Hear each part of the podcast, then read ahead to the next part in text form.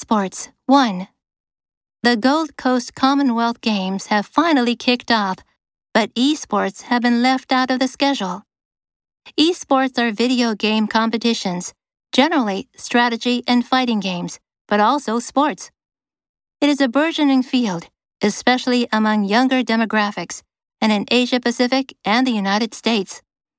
Including esports in the Commonwealth Games will not only ensure the event stays relevant to these fans, it will also engage others with sports that don't have gender barriers and showcase new technologies facilitating fan engagement, like virtual and augmented reality.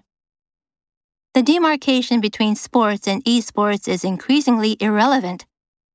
Many of the hallmarks of professional sport are already evident and the International Olympic Committee is considering adding esports to the Olympic sport portfolio.